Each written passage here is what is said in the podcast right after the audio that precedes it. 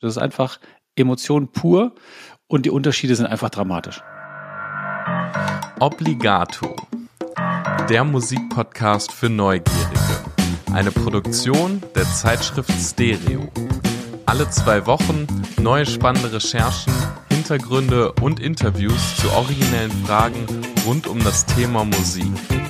Heute, wie berührt uns Musik emotional? Und jetzt viel Spaß mit der Folge. Herzlich willkommen zur neuen Folge Obligato, in der wir über Musik und Emotionen sprechen. Ich habe zu diesem Thema unter anderem mit dem neuen Chefredakteur der Stereo, Axel Telzero, gesprochen. Ebenso habe ich den Musikwissenschaftler Gunther Kreuz von der Uni Oldenburg interviewt und ich habe eine sehr aufschlussreiche Umfrage mit Musikerinnen und Musikern von der Robert Schumann Musikhochschule in Düsseldorf geführt.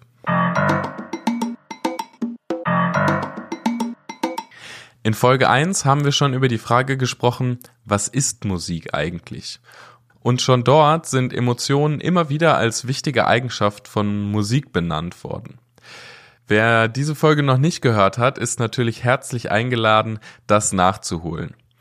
In der Folge hat sogar ChatGPT als künstliche Intelligenz erklärt, dass Musik, Zitat, klangliche Kunst ist, die Emotionen ausdrückt und Menschen berührt. Emotionen sind also ursächlich, wenn es um Musik geht. Und deswegen wollte ich auf das Thema nochmal einen speziellen Blick werfen. Als ersten Input möchte ich euch gerne die Perspektive der Musikerinnen und Musiker auf das Thema Musik und Emotionen näher bringen. Dazu habe ich mich auf den Campus der Robert Schumann Musikhochschule in Düsseldorf begeben und habe eine spontane Umfrage gemacht. Was die Studierenden mir als erste Reaktion über Musik und Emotionen erzählt haben, hört ihr jetzt. Als erstes denke ich daran, dass, dass es eigentlich nicht meine Entscheidung ist, was für eine Emotion ich zeige, sondern die Musik entscheidet. Das heißt, ähm, weil ich bin, also ich spiele ein Werk und natürlich interpretiere ich, aber das sind nicht meine Emotionen, die rauskommen, sondern was die Musik was, was komponiert wurde. Wir stecken ja hier unser, eigentlich unser ganzes Leben rein, damit wir ähm, dahin kommen, wo wir uns halt äh, am liebsten sehen. Und ja, da stecken wir einfach viel Emotionen rein und deswegen ist es eigentlich einfach ein sehr emotionaler Beruf oder ja, oder ein emotionales Studium. Also ohne Emotionen geht das gar nicht.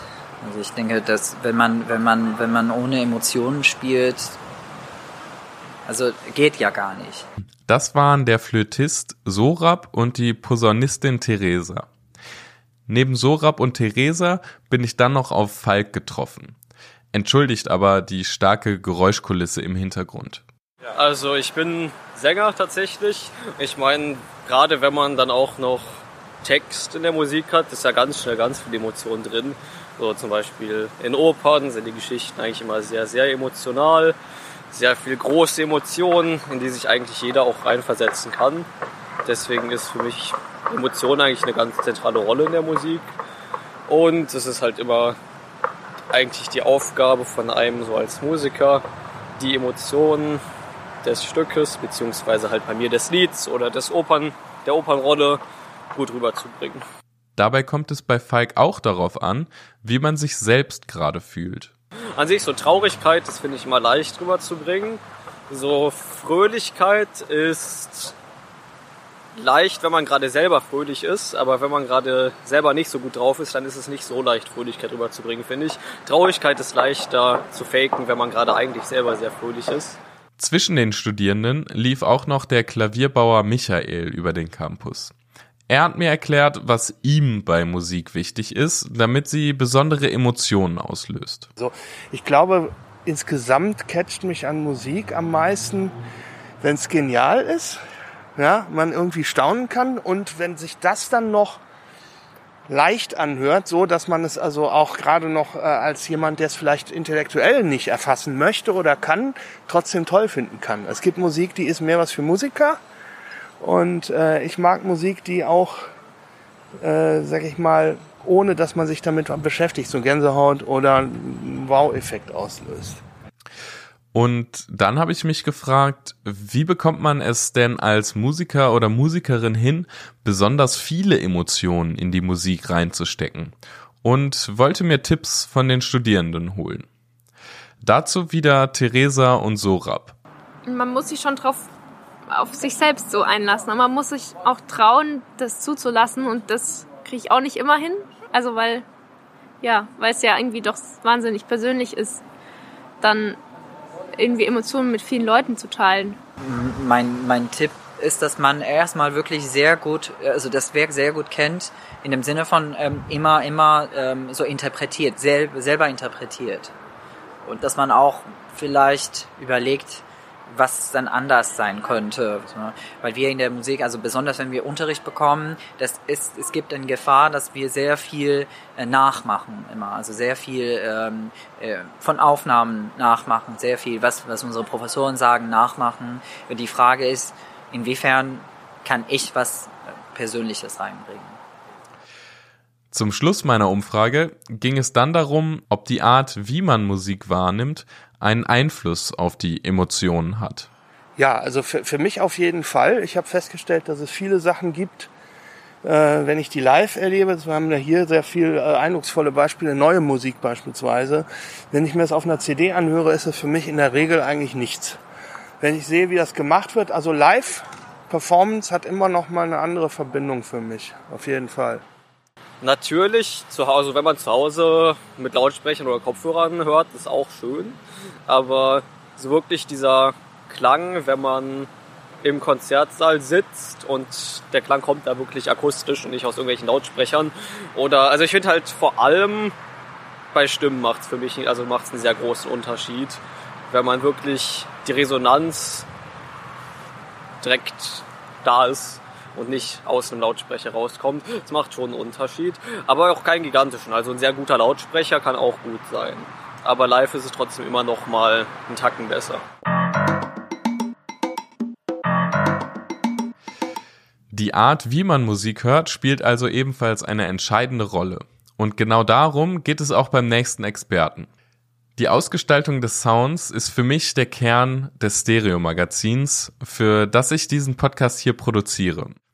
Deshalb habe ich mich an den neuen Chefredakteur Axel Telzerow gewendet und habe ihn gefragt, ob er mir zustimmen würde, dass die HiFi-Welt eine emotionale Welt ist. Absolut. Also ich, ich glaube, es gibt ja keinen anderen Bereich, wo es so manchmal so einfach ist, Emotionen zu wecken, aber manchmal halt auch ähm, genauso schwer ist mit mit ähm, mit mit Liedern, mit mit mit Tönen, eine bestimmte Emotion, die man sich auch wünscht vielleicht als Produzent, ähm, da zu wecken. Und das ist ähm, ja auf der einen Seite manchmal ganz einfach und auf der anderen Seite wahnsinnig schwer, wie man ja auch äh, manchmal sieht, wenn man einfach ein Lied hört, wo andere vielleicht sagen, oh mein Gott, das hat mich total getroffen und es war total schön und du denkst, hä, was, was ist denn da jetzt gerade passiert? Ich habe gar nichts gespürt. Und ja, würde ich dir total zustimmen. Und Axel Telzerow hat eine schöne Anekdote, die zeigt, was Sound so alles auslösen kann. Eins meiner absoluten Lieblingslieder ist nun mal Hotel California von den Eagles. Das ist so ein Lied, das, ähm, das löst bei mir wahnsinnig viel Emotionen aus ähm, über ganz viele USA-Urlaube. Ist einfach so ein, so ein, so ein, so ein Ding, wo ich, ähm, wo ich wirklich, ich glaube, jeden Ton kenne. Und und auch auf verschiedenen Anlagen gehört habe. Und dann war ich, vor ein paar Jahren war ich tatsächlich mal auf der hm, High-End in München und habe in einem Hörraum gesessen und wusste gar nicht, was mich jetzt so richtig erwartet. War eine Anlage, natürlich wie die meisten Anlagen dort, ähm, weiß ich auch nicht, 50.000 Euro plus. Saß in diesem Hörraum und es kam Hotel California. Und ich saß, glaub's mir, ich saß in diesem Hörraum und habe geflennt wie ein Schlosshund. Das war einfach nur fantastisch. Ich habe ich hab wirklich Sachen gehört in diesem Lied, die habe ich noch nicht mal bei einem Live-Auftritt der Eagles, die ich auch schon ein paar Mal gesehen habe, gehört und das war einfach fantastisch. Und ähm, also wer da jetzt, hätte jetzt da einer am Ausgang gestanden, hätte gesagt, äh, wollen Sie hier bitte unterschreiben und das sind 50.000 Euro, aber hey, Sie haben geweint. Ich hätte, glaube ich, unterschrieben. Das war fantastisch. Emotionen sind daher wohl eines der Verkaufsargumente, wenn es um HiFi geht. Absolut, absolut. Also das ist, das ist, glaube ich, ein, ein riesengroßer Unterschied oder auch ähm, etwas, warum ähm, Fachhändler gerade in diesem Bereich so, so viel Sinn machen. Denn wenn man sich die Produkte erstmal angehört hat und auch mal verglichen hat und auch mal herausgefunden hat, was vielleicht für was, was man besonders mag, weil die Boxen klingen unterschiedlich und wenn man sich ein bisschen beschäftigt, klingen auch CD-Player anders. Es, Plattenspieler klingen anders. Und wenn man sich da mal ein bisschen mit beschäftigt, ein bisschen reingehört hat, dann ähm, ist das wirklich etwas, was es so, glaube ich, kein zweites Mal gibt. Vielleicht beim Auto. Du setzt dich rein, also ich würde jetzt auch kein Auto kaufen, bevor ich nicht gefahren bin. Und das ist dabei, das ist was anderes als beim Smartphone oder beim Notebook oder bei einer Smartwatch. Das ist einfach Emotion pur und die Unterschiede sind einfach dramatisch. Manchmal kann eine extrem gute Anlage aber natürlich auch erst schlechte Tonqualität von bestimmten Songs entlarven, die man vorher eigentlich ganz gerne mochte. Das kann absolut sein, wenn du dir, wenn du dir seltene Aufnahmen zum Beispiel anhörst. Also ob die jetzt unbedingt ähm, jetzt auf einer, auf einer super, super, super Anlage gehört werden müssen oder ähm, es vielleicht auch reicht, die auf deinem, äh, auf deiner normalen, auf deinem Küchenradio zu hören. Ähm, wenn die jetzt, wenn die Ausgangsqualität jetzt nicht so toll ist, und ich meine, das ist ja gerade gerade der Grund, warum so viele Lieder ja auch komplett neu abgemischt werden, warum solche Sachen wie ähm, wie äh, wie Lossless auf einmal bei Apple so gehypt werden, warum Spotify vielleicht, vielleicht irgendwann einmal auch mal Harris Audio bringen wird. Wer weiß das schon, vielleicht im nächsten Jahr. Warum solche, ähm, solche, solche tollen Portale wie Cobus zum Beispiel mh, auch mit Hi-Res kommen und das ist schon, das ist schon äh, toll. Also die Unterschiede, die, die sind schon, die sind schon riesig, aber setzt natürlich auch dafür voraus, dass das ähm, Ursprungsmaterial natürlich auch ähm, entsprechend aufbereitet worden ist. Und da gibt es ja wirklich tolle Möglichkeiten, das mittlerweile zu machen. Deswegen gibt es ja immer mehr Remastered und Remastered und nochmal Remastered, weil es ist einfach unvorstellbar, was man da noch rausholen kann. Dann haben wir noch weiter über Tonqualität gesprochen und Axel Telzero erklärt, warum ihn Taylor Swift zum Apple Music Kunden gemacht hat. Ähm, ich glaube, ich glaube, dass es äh, immer wichtiger wird, wirklich einen fantastischen Sound zu haben, weil muss man einfach mal sagen, Spotify, die stehen jetzt da und haben als fast als einzige noch keinen High-Res und es ist für mich ein absolutes Kaufargument, denn wenn du dir mal ein Lied und von mir aus, ähm, wenn nehmen wir mal, nehmen wir mal Taylor Swift, äh, auch äh, fantastisch bei Apple, bei Apple Music, super, super gut gemacht. Gerade ihr, gerade ihr neues Album ja auch komplett nochmal neu abgemischt. Wenn du dir das anhörst und dann hörst du es danach auf, ähm, auf Spotify, den Unterschied, den hörst du einfach. Und danach, also bei mir ist tatsächlich genau mit der Platte so gegangen. Ich bin danach dann tatsächlich Apple Music Kunde geworden, weil ich es einfach gerne künftig auch so hören möchte. Dann haben wir festgestellt, dass nicht nur die Lieder und der Sound emotional sind, sondern auch der Prozess, sich mit der Technik auseinanderzusetzen. Ich finde, das, das fängt ja schon, das fängt ja schon beim Aussuchen an. Das fängt ja schon bei der, bei der Recherche an. Also ich bin auch gerade dabei, mir eine komplett neue ähm, Anlage zusammenzustellen, auch durch jetzt den, den neuen Job bei Stereo. Ich habe wieder so richtig Bock gekriegt, mir da neue Sachen zu kaufen und äh, das alte Gelumpe, was ich noch habe, werde ich tatsächlich jetzt endlich mal mh, hm, ins ähm, ähm, aufs Abstellglas zu schieben. Und ich finde, also wenn du mit der Recherche anfängst und liest dich da ein und was die Hersteller sich ausdenken. Muss das ganze Marketing blabla immer weglassen, aber da, da gibt es schon da gibt es schon sehr, sehr interessante Punkte, die mich dann triggern, was ich machen kann, was ich anschließen kann, was vielleicht etwas verbessert, was ich so noch nicht in meiner alten Lage, Anlage hatte. Und wenn du dich dann dem Ganzen mal näherst und dann kommt der, im wahrsten Sinne des Wortes, dann kommt der Gang zum, zum Händler, gehst dann da so rein und du weißt eigentlich, wenn du jetzt durch die Tür gehst, bist du geliefert. Weil, also da rauszukommen, ich glaube, das ist ähnlich schwierig, wie als wenn du dir jetzt einen Welpen beim Züchter kaufst. Und ich bin auch sicher, wenn ich beim Händler wäre, der könnte mir sicherlich mehr verkaufen, als ich eigentlich haben wollen würde. So, weil, weil es einfach so eine unglaubliche Faszination ist und weil es auch relativ einfach ist, ähm, sagen wir mal, ähm, mehr Emotionen beim Hörer zu wecken, je nachdem, wie du die Anlage einstellst, wie du, ähm, wie du sie konfigurierst, wie du sie zusammenstellst, ob du alles bei einem Hersteller bleibst, ob du, ob du mixt, ob du ähm, wie viel Geld du für die Boxen ausgibst, was dein Schwerpunkt ist, ob du, worauf du überhaupt hörst, ob du von von ähm, vom Plattenspieler kommst oder vom, ob du streamen willst, ob du ähm, den CD-Player nutzen willst. Und wenn du das dann alles, wenn dich dann entschieden hast und dann Vielleicht entscheidest du dich auch dazu, dass der Hersteller es auch noch bringt und aufstellt, weil da machen wir ja auch bei ähm, beim Thema Stereo machen wir ja auch sehr, sehr viele Tipps für, für Leserinnen und Leser. Da halt auch so ein bisschen zu beraten, wie stellt man die Boxen richtig auf, wie kann man eigentlich herausfinden, wo eigentlich der perfekte Platz im Wohnzimmer ist oder wo auch immer.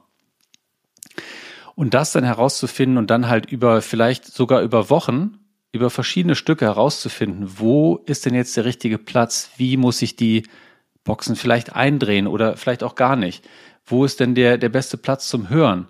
Und das herauszufinden, das macht doch einfach, also ich weiß nicht, was mehr Spaß machen kann, also wenn man sich jetzt so ein bisschen für Technik interessiert, als das. Weil die, die Veränderungen selbst, das sind ja Nuancen, können ja, können ja schon dazu führen, dass du, dass du Lieder ganz anders hörst, dass du, dass du Musik, dass sie in deinem Raum ganz anders klingt. Und das ist schon, das ist, würde ich mal sagen, tatsächlich einzigartig. Und dann halt dann irgendwann damit zufrieden zu sein, vielleicht für einen, für eine gewisse, für eine gewisse Zeit, ähm, das ist, äh, das ist wunderbar. Und dann künftig so Musik genießen zu können, das ist schon, ähm, das ist schon, ich würde sagen, das ist wirklich tatsächlich ein großes Glück. Aber muss es immer der perfekte Sound sein? Ach, ach ja, doch, na klar. Also wenn ich, ich gehe viel campen und habe dann auch immer, habe auch einen Bluetooth-Lautsprecher dabei und wenn wir dann irgendwo im Wald sitzen und dann kommt, kommt irgendwie schöne Musik, dann ist ehrlich gesagt, dann achte ich nicht so sehr auf den Sound. Denn das ist, glaube ich, so das Gesamtsetup ähm, von, von Atmosphäre um einen herum plus Musik und dann ist der, der ist der Sound da nicht mehr, nicht mehr ganz so wichtig. Gleichwohl, wenn du halt guten Sound mal genossen hast, dann fällt es dir immer halt schwerer auf, mit schlechtem klarzukommen. Also beispielsweise, ähm, ich war im Januar, war ich auf der, war ich auf der CS in Las Vegas und habe ähm, von ähm, von von äh, von Hamann habe ich eine ähm, eine Präsentation gehört und habe dann Dolby auch und habe dann hab in einem in einem Mercedes Maybach gesessen, wo wirklich all in war. Also da war wirklich Sound alles verbaut, was die was du auch nur irgendwie für Geld kaufen kannst. Wenn du aus so einem Auto dann wieder in deinen, was weiß ich, also ich bei mir in meinen Mini steige mit einer ganz normalen Schnulli-Anlage da drin, ja, das merkst du natürlich. Und das, das ist schon, das ist, war dann so, die ersten Fahrten war schon schwierig zu ertragen. Und also den, den Unterschied, den merkt man dann, wenn man es mal genossen hat, total. Und es fällt schwer, dann wieder zurückzukommen.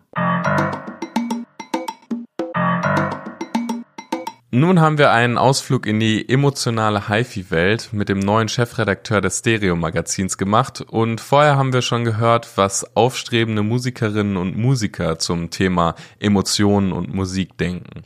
Aber eine Sache darf bei einer Obligato-Folge natürlich nicht fehlen. Ein Interview mit einem Professor. Ja, mein Name ist Gunther Kreuz. Ich bin Professor für systematische Musikwissenschaften am Institut für Musik der Karl von Ossietzky Universität Oldenburg. Ich interessiere mich seit 20, 25 Jahren für musikalische Aktivitäten im Alltag, also alles, was so Singen, Tanzen, Musizieren betrifft.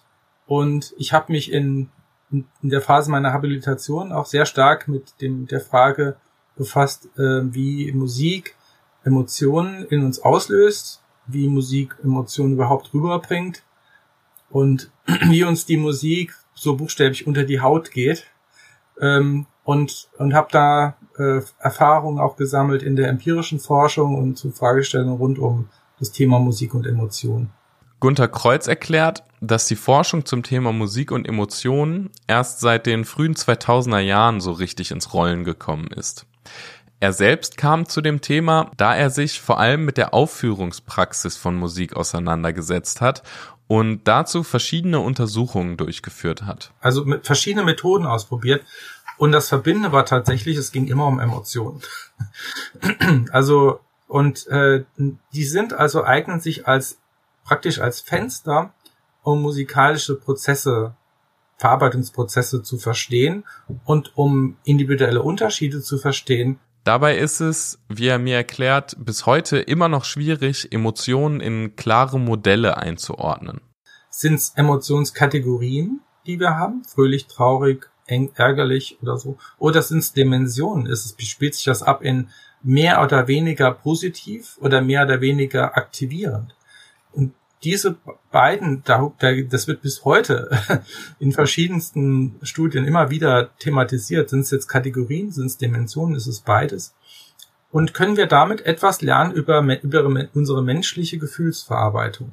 Diese Forschung klingt nun erst einmal sehr theoretisch, zielt aber auf etwas Konkretes ab. Viele meiner Kollegen haben auch so ein bisschen die Hoffnung, dass wenn man lernt, wie Musik Menschen emotional erreicht, dann kann man vielleicht auch etwas darüber ableiten bei Menschen, die vielleicht etwas brauchen, was ähm, ihnen hilft, ähm, wenn sie in schwierigen Situationen sind. Auch, auch bei Schmerzen zum Beispiel gibt es sehr gute Erfahrungen inzwischen. Ähm, und da wird praktisch aus der Emo musikbezogenen Emotionsforschung eigentlich erst ein Sinn daraus, wenn man guckt, wo sind die Grenzen, wo sind die Barrieren, wo sind aber auch die Chancen, sie zu nutzen, ohne dass man den Leuten Heilsversprechen gibt, aber eine gewisse Wahrscheinlichkeit besteht, äh, dass man damit etwas erreichen kann. Musik hat laut Gunther Kreuz das Potenzial, die Gesundheit zu fördern. Und Gunther Kreuz erklärt, was bestimmte Musik bei manchen Menschen so auslösen kann und warum. Leute sind mit unfassbar großen Emotionen dabei, Schlager mitzusingen und sich davon mitreißen zu lassen. Äh, andere finden das ausgesprochen banal und fast lächerlich, wie man so äh, sich da so aufgehen kann. Aber wenn man sieht, wie äh, Helene Fischer oder Roland Kaiser die Hallen füllen und die Menschen sich bewegen und da wirklich und bewegt sind, dann wird man ein bisschen demütig. Das sagt man, das ist, das ist, kann das so viel ein bisschen tralala, so viel auslösen? Ja, das kann es. Und wir müssen das respektieren und wir müssen auch sehen, dass die Leute, dass das einen Nerv trifft der Menschen und dass sie sich angenommen und abgeholt fühlen. Für mich ein wunderbares Beispiel in dieser Richtung ist ein Corona-Lied von Didi Hallervorden. Der hat äh, auf YouTube hat ein Lied aufgenommen, das wurde millionenfach geklickt. Und nicht, weil es ein tolles Lied ist, sondern weil er eine Befindlichkeit getroffen hat. Und bei den Hörern zu sein, den Hörerinnen und die und sagen, ich bin bei dir, ich verstehe dich, ich teile deine Gefühle ich habe vielleicht nicht dieselben Worte, aber ich habe Worte, die dich erreichen und manchmal sagen die auch genau, der, das Lied spricht genau das aus, was ich denke und fühle. Äh, dann äh, hat das sozusagen eine, eine große Wirkung. In der Hirnforschung wurden laut Gunther Kreuz sehr spannende Beobachtungen bei Menschen, die Musik hören, gemacht. Da treten dann auch interessante Phänomene auf. Zum Beispiel ist eine musikalisch empfundene Belohnung also wenn ich also wirklich denke, das ist super, ich habe eine super gute Zeit, ist das ähnlich wie ein Lottogewinn? Oder wie wenn ich Drogen nehme oder im Drogenrausch bin oder in einem, in einem, einer sexuellen Begegnung. Und wenn man also diese Schnittbilder zeigt und das dann fragen die, nur die, diejenigen, die nur die Schnittbilder sehen und sich auskennen, fragen, was haben die denn da im Scanner eigentlich gemacht? als ihr die Aufnahme, habt ihr den Koks gegeben oder was? Und äh, nee, die haben Musik gehört. Musik versetzt Menschen also in Zustände wie im Drogenrausch. Man kann es sich also sparen, mal Kokain oder ähnliche Drogen auszuprobieren und stattdessen vielleicht besser zum Konzert seiner Lieblingsband gehen. Musik kann eine extrem starke emotionale Wirkung auf Menschen haben. Dies hängt allerdings auch sehr vom Setting ab. Also in welchen Situationen wirkt die Musik in welcher Art auf den Menschen? Gunther Kreuz hat mir dann auch erklärt, dass es manchmal gewisse Zusammenhänge zwischen Musikarten und der Stimmung von Menschen gibt. Man kann jetzt zum Beispiel nicht sagen, ein Mensch, der Gothic hört, hat ein eventuell ein psychisches Problem. Aber umgekehrt ist es so, dass Menschen mit psychischen Problemen auch, man stellt fest, die haben auch manchmal Musikgeschmäcker, die in bestimmte Dark Metal, Gothic und so. ist gar nicht so unwahrscheinlich. Das kann man nicht sagen, das kann man jetzt als Diagnoseinstrument nehmen. Aber es gibt einen Zusammenhang zwischen der Affinität zu diesen Musikstilen, düsteren Musikstilen und eben einer, ich würde sagen, emotionalen Dysregulation. Also, dass man zu viel in trüben Gedanken hängt und dann vielleicht in Bereiche kommt, wo man eben weniger am Alltag teilnimmt und weniger fähig ist, am Alltag teilzunehmen. Zum Ende unseres Gesprächs hatte Gunther Kreuz dann noch einen Appell. Ich habe mir vorgenommen, ähm, kein Interview zu beenden, ohne darauf hinzuweisen, dass wir mehr für die musikalische Früherziehung tun müssen. Das heißt, wenn wir eine musikalische, musikalisierte, aufgeklärte, musikalisch offene, in, im Leben positiv, musikalisch positiv gestimmte Gesellschaft haben wollen, die Lieder kennt, die die Musik machen kann in jeder Lebenslage, nicht unbedingt mit dem Ziel Musik als Beruf, sondern als Musik als Lebensbegleiter, dann müssen wir bei den Kleinen anfangen, weil es hilft ihrer Sprachentwicklung, es hilft ihrer kognitiven Entwicklung und es macht unfassbar viel Freude. Deswegen sind die Institutionen Familie, Kindergarten gefordert, diese Musikalität, die uns, die wir alle haben, der nächsten Generation weiterzugeben. Und da sind wir noch sehr schlecht und haben viel, viel Luft nach oben und daran müssen wir arbeiten. Das wäre mir ganz wichtig. Bei allen Emotionen, da werde ich richtig emotional, wenn man so will. Musik und Emotionen. Diese Worte kann man quasi synonym verwenden. Wir haben in dieser Folge gelernt, dass Musik ohne Emotionen quasi nicht gespielt werden kann. Und auch, dass guter Sound weitere emotionale Ebenen öffnen kann. Wie Musik emotional auf Menschen wirkt, hängt von diversen Faktoren ab. Schaut man ins Gehirn, löst Musik sogar Wirkungen wie im Drogenrausch aus. Und durch gezielten Einsatz kann Musik sogar die Gesundheit fördern, wenn man die richtigen Emotionen trifft.